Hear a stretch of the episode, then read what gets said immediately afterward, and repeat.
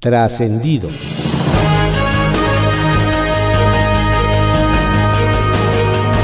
Continuamos con la audiosíntesis informativa de Adrián Ojeda Román, correspondiente a hoy, miércoles 6 de enero de 2020.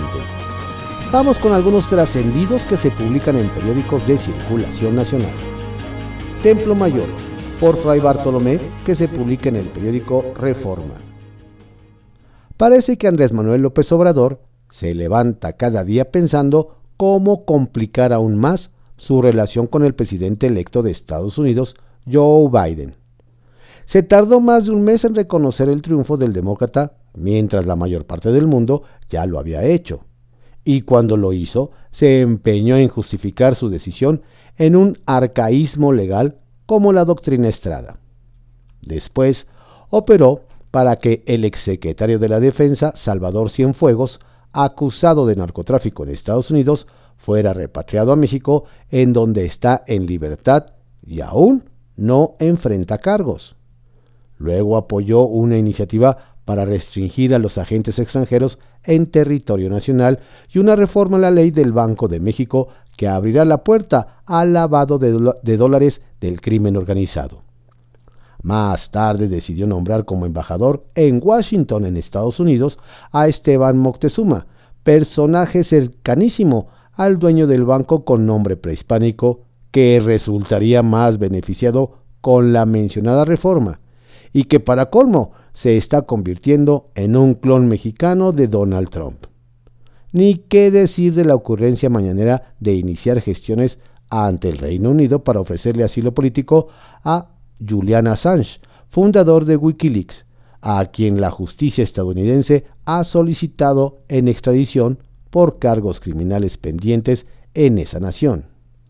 Y ahora, con la embestida de la CFE en contra de las energías renovables, el gobierno de AMLO va en contra del Acuerdo de París sobre cambio climático, uno de los temas prioritarios para la próxima administración Biden. Ya nada más falta que cuando Trump enfrente cargos legales al dejar la Casa Blanca, López Obrador lo invite a pasar una temporada en su finca de Palenque. Las declaraciones del exfiscal de Guerrero Javier Olea sobre un caso de violación contra quien fue elegido candidato de la 4T a la gobernatura de Guerrero Félix Salgado Macedonio están agitando fuerte las aguas en esa entidad. Con todo y que Olea es un prista de toda la vida, más que beneficiar al abanderado de su partido de una alianza con el PAN y el PRD, a quien realmente está ayudando es al morenista Pablo Sandoval, quien perdió con Salgado en la encuesta y podría revivir de sus cenizas.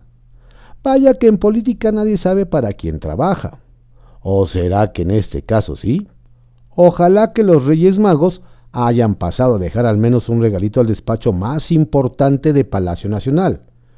No vaya a ser que si no llegaron, el próximo año les quiten esa tarea y se la den al ejército bajo reserva, que se publica en el periódico El Universal. La piedra en el zapato de AMLO. Nos cuentan en el INAI que la amenaza del presidente Andrés Manuel López Obrador hacia el órgano de desaparecerlo para ahorrar dinero no tiene mucho que ver con el presupuesto que le asignó, sino a que, desde el inicio de la 4T, dependencias y entidades han implementado una misma estrategia para batear solicitudes a diestra y siniestra bajo el argumento de inexistencia de información, cosa que les ha funcionado relativamente bien para esconder sus trapos sucios. Pero donde siempre le pisan los callos desde que inició la pandemia es en el tema de salud cuando se les obliga a rendir cuentas sobre las compras de los insumos para atender la contingencia sanitaria. Es ahí donde el INAI ha representado un dolor de cabeza para un mandatario que suele hacerse de la vista gorda cuando salen a reducir los nombres de amigos, funcionarios y hasta de familiares, pues el organismo autónomo tiene la facultad de instruir incluso al presidente de que entregue información a un ciudadano. En Internet, región 4 de la CFE. luego de que la Comisión Federal de Electricidad admitiera por fin que mintió al decir que el apagón masivo se debió a un incendio en un pastizal de Tamaulipas, algunos en el sector telecomunicaciones nos comentan con Soma. Si así están las cosas con la electricidad, ¿cómo van a estar con el Internet ahora que la CFE se encargue, según el plan de gobierno de Andrés Manuel López Obrador, del proyecto Internet para Todos? el cual busca llevar banda ancha a las zonas donde todavía no existe. No solo eso, si la empresa a cargo de Manuel Bartlett es capaz de mentir y falsificar un documento de protección civil de Tamaulipas para esconder las razones de un error, ¿qué pasará cuando la señal de Internet se interrumpa en el interior de la República? ¿Culparán al cambio climático? El que mucho abarca. Un tremendo trabajo se le avecina a las Fuerzas Armadas. Ayer el presidente López Obrador informó que elementos de la Defensa Nacional, Marina y Guardia Nacional se sumarán a las 10.000 brigadas que saldrán a las comunidades más apartadas y marginadas a vacunar a adultos mayores contra el COVID-19. Nos hacen ver que por lo menos alrededor de 60.000 elementos estarán enfocados en estas tareas ante esto, varios se preguntan si el que se encargue esta tarea a los militares por varios meses no provocará huecos en las áreas de seguridad del país. Para eso se supone que son las policías, pero siguen abandonadas. Por la defensa de los niños. Nos cuentan que esta madrugada los Reyes Magos se hicieron un espacio en su apretada agenda para visitar Palacio Nacional, casa del presidente, Andrés Manuel López Obrador, a quien le dejaron un informe sobre las violaciones a derechos humanos que sufrieron los niños, niñas y adolescentes durante 2020. La Red por los Derechos de la Infancia, Redim, le pidió a Melchor, Gaspar y Baltasar hacer acto de presencia fuera del edificio del titular del Ejecutivo Federal minutos antes de que empezara su conferencia matutina con el objetivo de entregarle ese regalito que pudo no caerle muy bien al presidente, pero que sin duda debe tener en cuenta de cara a su tercer año de gobierno. El Caballito, que se publica en el periódico El Universal. En Cuauhtémoc andan sentidos con la jefa de gobierno. En la alcaldía de Cuauhtémoc andan medio sentidos con la jefa de gobierno Claudia Sheinbaum Pardo, pues nos dicen que le dio un espaldarazo a la diputada federal de Morena, Dolores Padierna, en la búsqueda de la alcaldía. Incluso comentan que el propio alcalde, Néstor Núñez, se lo preguntó directamente y obviamente la mandataria lo negó. En fin, que doña Dolores está a unas horas de tomar la determinación de buscar la alcaldía en Cuauhtémoc o ir por la reelección como diputada federal. Algunos se comen las uñas. PAN, PRD y PRI definen alianzas en diputaciones federales. Los presidentes nacionales del PRD, Jesús Zambrano, del PAN, Marco Cortés, y del PRI, Alejandro Moreno, definieron ir en alianza en 20 de las 27 diputaciones federales que estarán en juego en la Ciudad de México. De acuerdo con el pacto, el Tricolor y Acción Nacional presentaron seis candidatos respectivamente, mientras el Sol Azteca se quedó con ocho.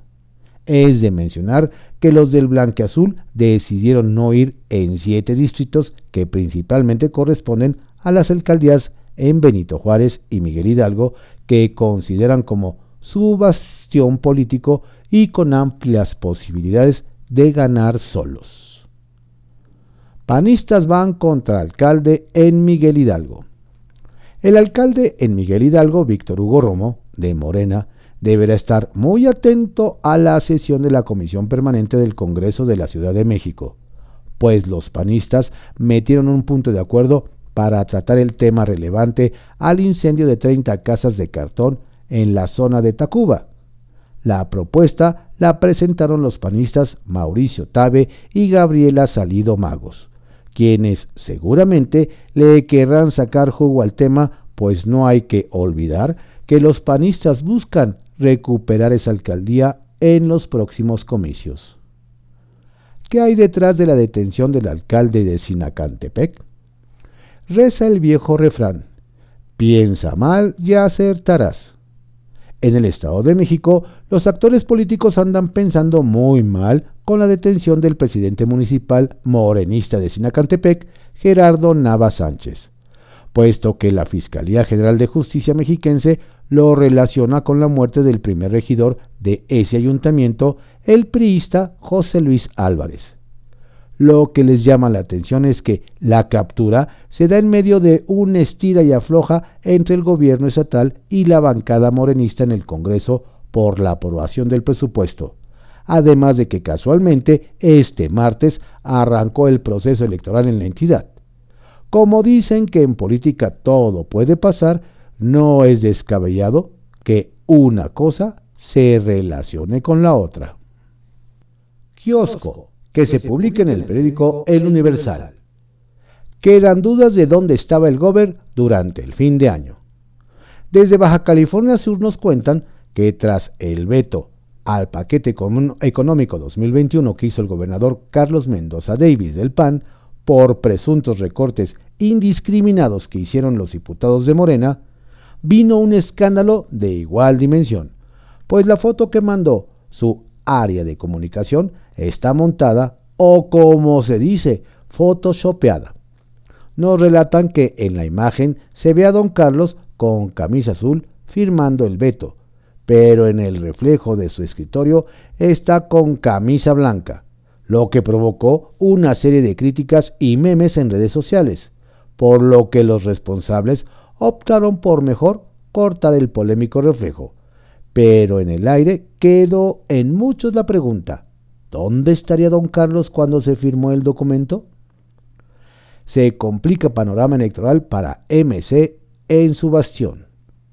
En Jalisco nos platican que a pesar de las denuncias de acoso y clasicismo que se presentaron en su proceso interno, el nuevo partido político Futuro, con los independientes jóvenes de Wikipolítica, anunciaron su precandidato en la zona metropolitana de Guadalajara, donde destaca la figura de Pedro Comamoto Aguilar para la alcaldía de Zapopan, por lo que los emesistas ya aprendieron las alertas. Nos revelan que hay fuertes rumores de que el actual alcalde de Zapopan, Pablo Lemus Navarro, de MC, dejará a los naranjas para contender con otro partido por el municipio de Guadalajara, por lo que los emesistas se sienten acorralados, mientras don Pedro va como espuma. ¿Dará la campanada? Otro caído en del proceso interno. Quien tenía su plan B en el proceso de selección de precandidatos de Morena a la gobernatura de Sinaloa, nos comentan, es el juarista y defensor de ex policías Ricardo Arnulfo Mendoza Sauceda, pues en cuanto se dieron los resultados de la encuesta, dejó sus filas y se registró como precandidato independiente. Pero antes de irse, despotricó contra el partido al asegurar que lo tienen secuestrado actos políticos ambiciosos. Sin, embargo, no fue sorpresa para quienes conocen a don Arnulfo, pues nos dicen hace unos años salió del PAN por ser relegado. Y ahora el reto para el exmorenista es sostener los requisitos del Instituto Estatal Electoral o se quedará con las manos vacías. ¿Qué tal? Edil a un paso de la tarjeta roja. Nos comparten que en San Luis Potosí, la precandidatura a gobernador del alcalde con licencia de la capital, Javier Nava Palacios del PAN, pende de un hilo luego de que la Sala Regional del Tribunal Electoral del Poder Judicial de la Federación, con sede en Monterrey, admitió la impugnación del regidor Eloy Franklin Sarabia del Partido Verde, quien hace meses inició una batalla legal porque don Javier presuntamente obtuvo su licencia sin sesión de cabildo, requisito de la ley orgánica del municipio libre. Nos explican que en caso de que el tribunal dé la razón a don Eloy, la precandidatura de don Javier sería ilegal, así como los actos de gobierno de su sucesor Alfredo Lujambio Castaño. Ups. Línea 13, que se publique en el periódico Contra Réplica. Comisión Permanente. Este jueves está programado que las y los 19 integrantes de la Comisión Permanente del Congreso de la Ciudad de México retomen sus sesiones. Cabe recordar que la mesa directiva para este periodo de receso del Pleno queda conformada con las diputados y los diputados Margarita Saldaña del PAN como presidenta, Jorge Gaviño del PRD, Miguel Ángel Salazar del PRI y Lilia Sarmiento de Morena en la vicepresidencia, y Don Ají Olivera de Morena como secretaria. En esta ocasión no tendrán participación el Partido Verde ni las y los diputados sin partido. Enfocarse en la pandemia. El diputado Diego Garrido del PAN solicitó al gobierno de la ciudad mantenerse al margen del proceso electoral 2021, abstenerse de realizar manifestaciones con tintes electorales durante las conferencias de prensa y abocarse a informar de los avances en la atención a la pandemia. Esto después de que en la conferencia del lunes pasado se hiciera referencia a la alianza que pretenden materializar el PRI y el PAN en la capital del país. Señaló que las declaraciones contravienen el marco constitucional y legal en materia electoral, pues claramente sus expresiones son directas a denostar a dos partidos. Sin servicio médico. El Sindicato de Trabajadores del Sistema de Transporte Colectivo Metro reiteró que la administración del Metro de la Ciudad de México dejó a sus trabajadores y derechohabientes sin servicio médico. Esto después de que el propio sistema de transporte colectivo emitiera un boletín de prensa en el que afirmaba que el servicio médico estaba garantizado. Mediante un comunicado, la representación sindical informó al prescindir de los servicios del, Sanatorio Durango sin contratar a otro hospital de igual o mejor calidad, como lo establece las condiciones generales de trabajo, se está dejando en total desamparo a trabajadores y derechohabientes. Partido Verde recuerda que los animales representan un compromiso. El Partido Verde de la Ciudad de México recordó a los Reyes Magos que optaron por comprar o regalar animales de compañía, que son seres que sienten y que requieren cuidados y atención, y que representan un compromiso a largo plazo que en ocasiones no todas las personas están dispuestas a asumir. Política confidencial, que se publica en el periódico Publimetro. López Gatel y Evo Morales. La conexión. Cuando Andrés Manuel López Obrador se empecinó en guarecer al boliviano, no sabíamos que uno de sus consentidos, el subsecretario de Salud y cabeza visible del combate a la pandemia, tendría un lazo tan cercano con Morales. Una exfuncionaria de Evo es ahora la pareja sentimental de Hugo López Gatel. Cobra además 55 mil pesos como funcionaria de la SEP. Y lo que nos falta por saber. Joe Biden estará preocupado por Julian Assange? Porque con eso de que López Obrador le ofreció asilo, seguramente estarán preocupadísimos, si acaso molestos por el gesto, pero eso es lo de menos. PRI, PAN y PRD se frotan las manos porque están a la casa de aspirantes candidatos a gobernaturas que en Morena les están haciendo el fuchi para privilegiar a sus consentidos o palomeados por Palacio Nacional. Incluso nos cuentan Alejandro Moreno, dirigente del PRI, Marco Cortés, presidente del PAN, y Jesús Zambrano, líder del PRD, se han estado reuniendo con varios y varias. La sangría será fuerte. Grillan a gobernadores. Por cierto, aunque todavía no hay campañas políticas, la grilla está todo lo que da y en varios casos están metiendo al ruedo a algunos como el gobernador de Guerrero, Héctor Astudillo, quien de plano se desmarcó al señalar que no está en temas electorales. Ni me meto ni me metan. Saquen las palomitas.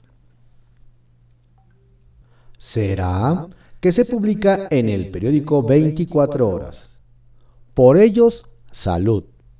Si hay un papel de relevancia en el contexto de la pandemia del coronavirus, uno que es universal y que puede estar representado igual por hombres y mujeres jóvenes, o bien de experiencia, sin duda es el de los enfermeros y las enfermeras.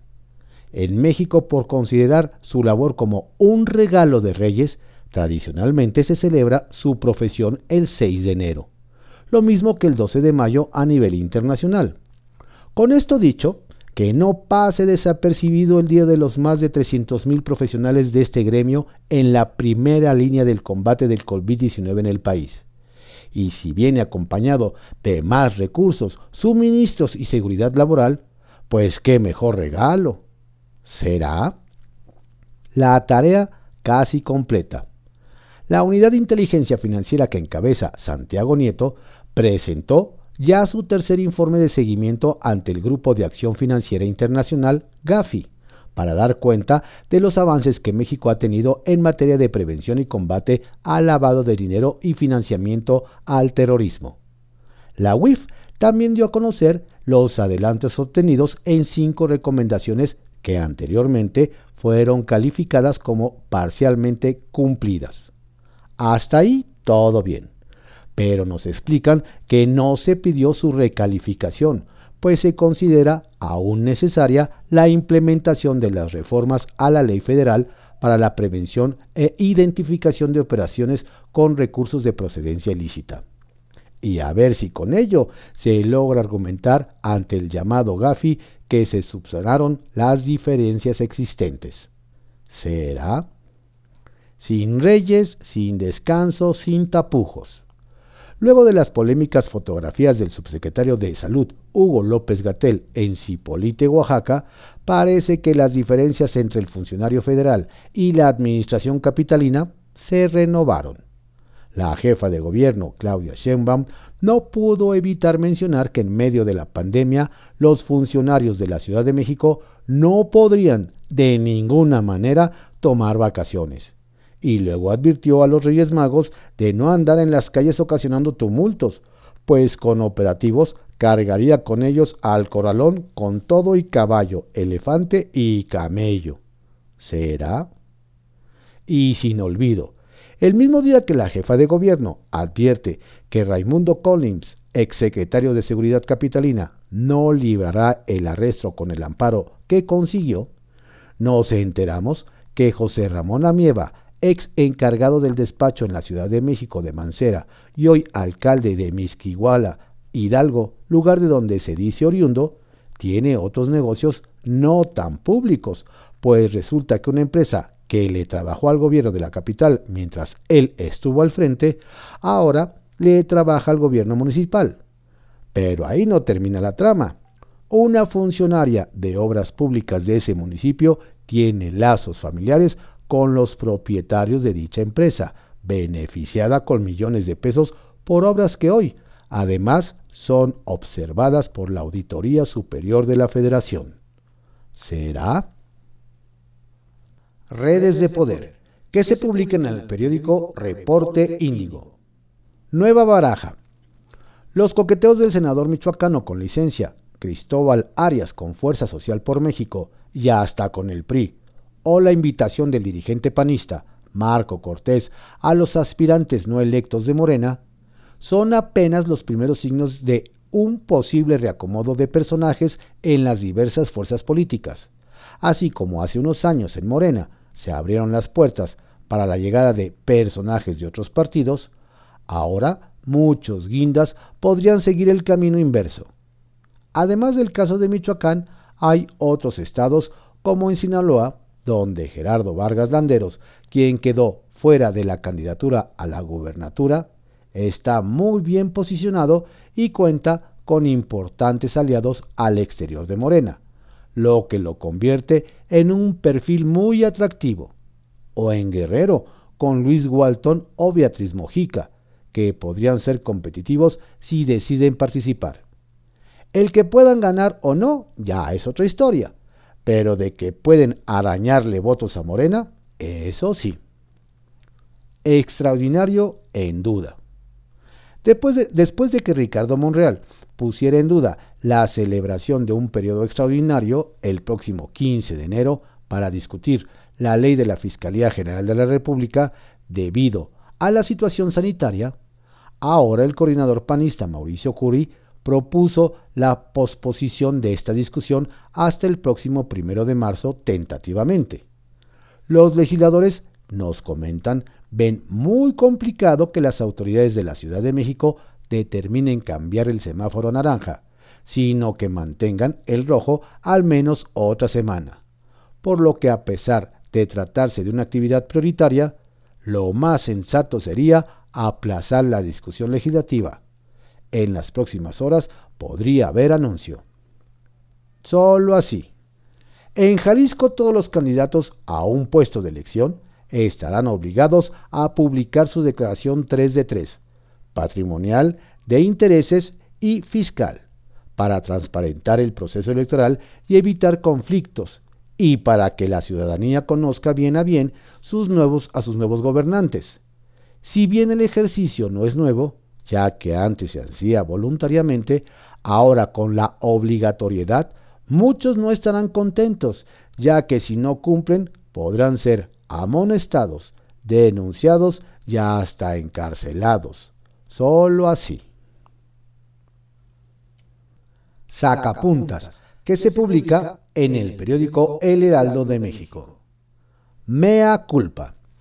Resulta que el director de la CFE, Manuel Bartlett, aceptó que se presentó un documento falso para sostener la versión de que el incendio de un pastizal en Tamaulipas causó el apagón de fin de año.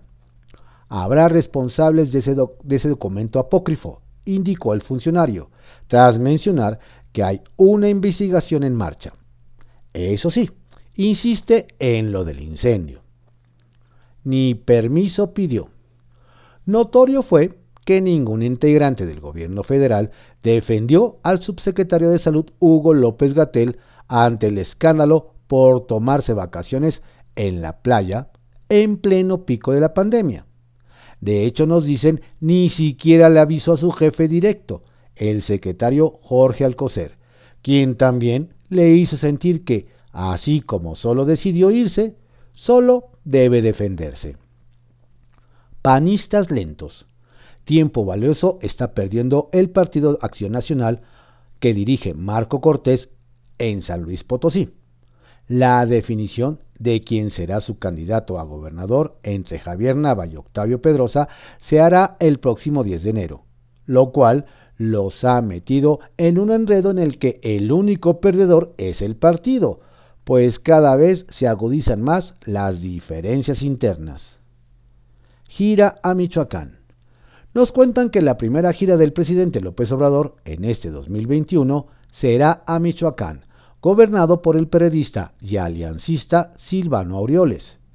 El viernes inicia su recorrido en Morelia y luego va a Zamora. El sábado estará en Cotija antes de dejar la entidad para ir a Colima. No se ha informado si lo acompaña el mandatario local. Petición puntual. Muy puntual fue el canciller japonés Toshimitsu Motegi en su petición al gobierno mexicano. Durante su visita oficial que inició el lunes, hizo saber al canciller Marcelo Ebrard que su país, que cuenta con unas 1.300 empresas aquí, busca profundizar la relación bilateral basado sobre todo en el respeto al orden jurídico y a las reglas internacionales. Pepe Grillo, que se publica en el periódico La Crónica. Concentrar poder. La esencia de la 4T es concentrar todo el poder posible en una persona. Que solo esa persona, el presidente, maneje todos los hilos del poder en el país y que no haya organismos autónomos que tomen sus propias decisiones.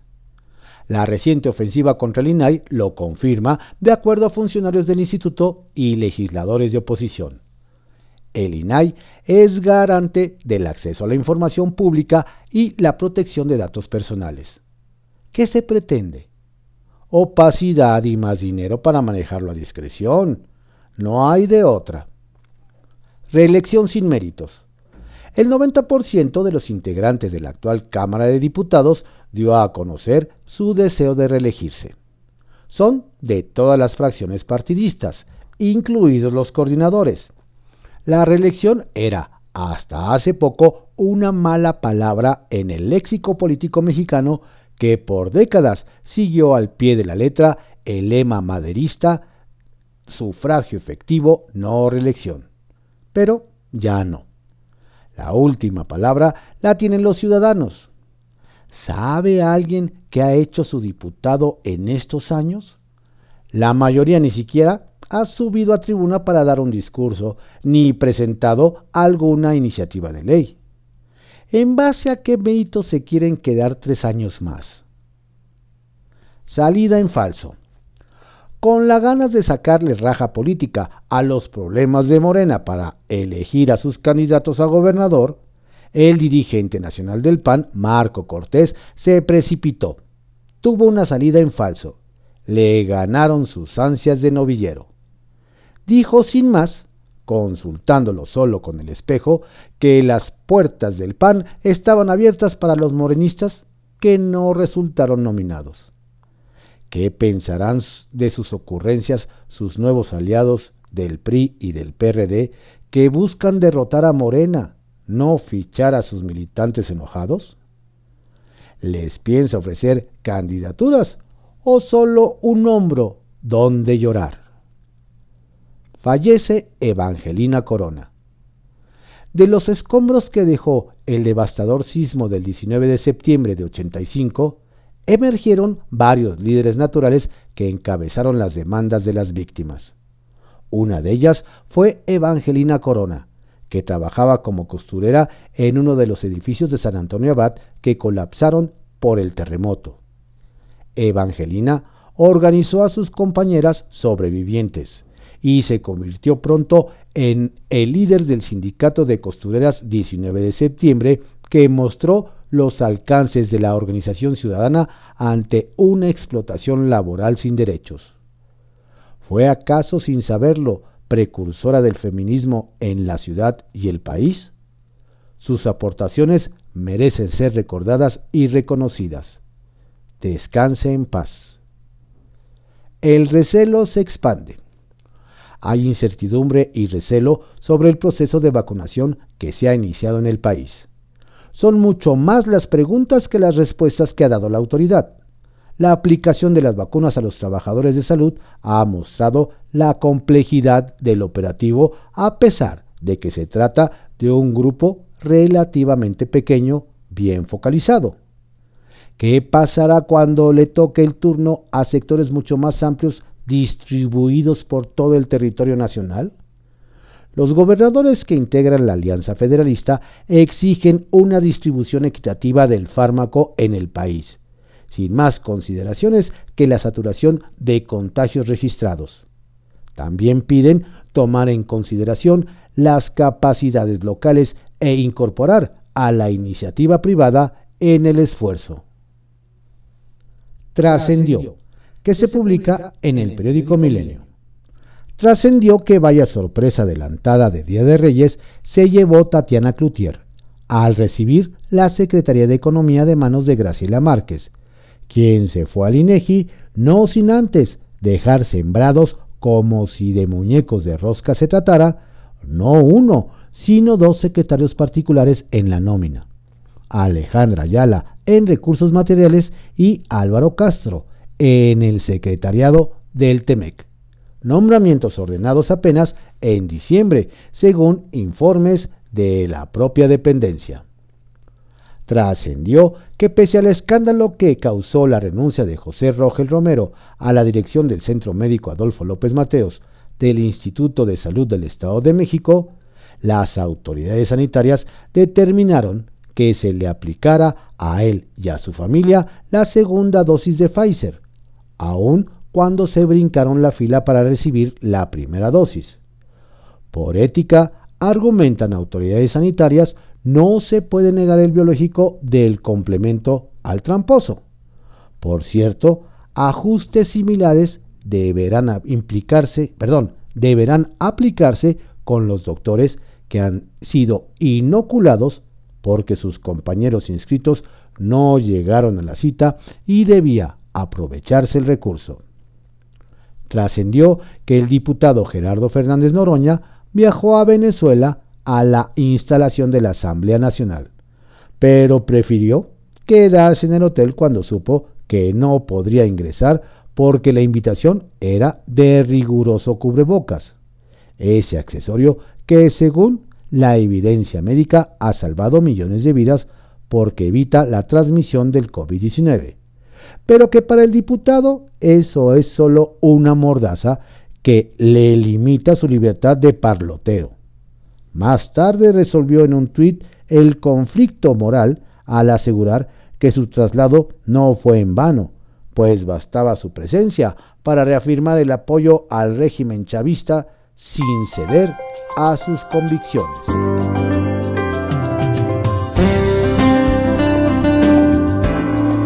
Estos fueron algunos trascendidos que se publican en periódicos de circulación nacional en la audiosíntesis informativa correspondiente a hoy, miércoles 6 de enero de 2021. Tenga usted un excelente día, por favor cuídese mucho, cuide a su familia y felicitaciones muy fuertes a todas las enfermeras y todos los enfermeros de México. Dios los bendiga por siempre.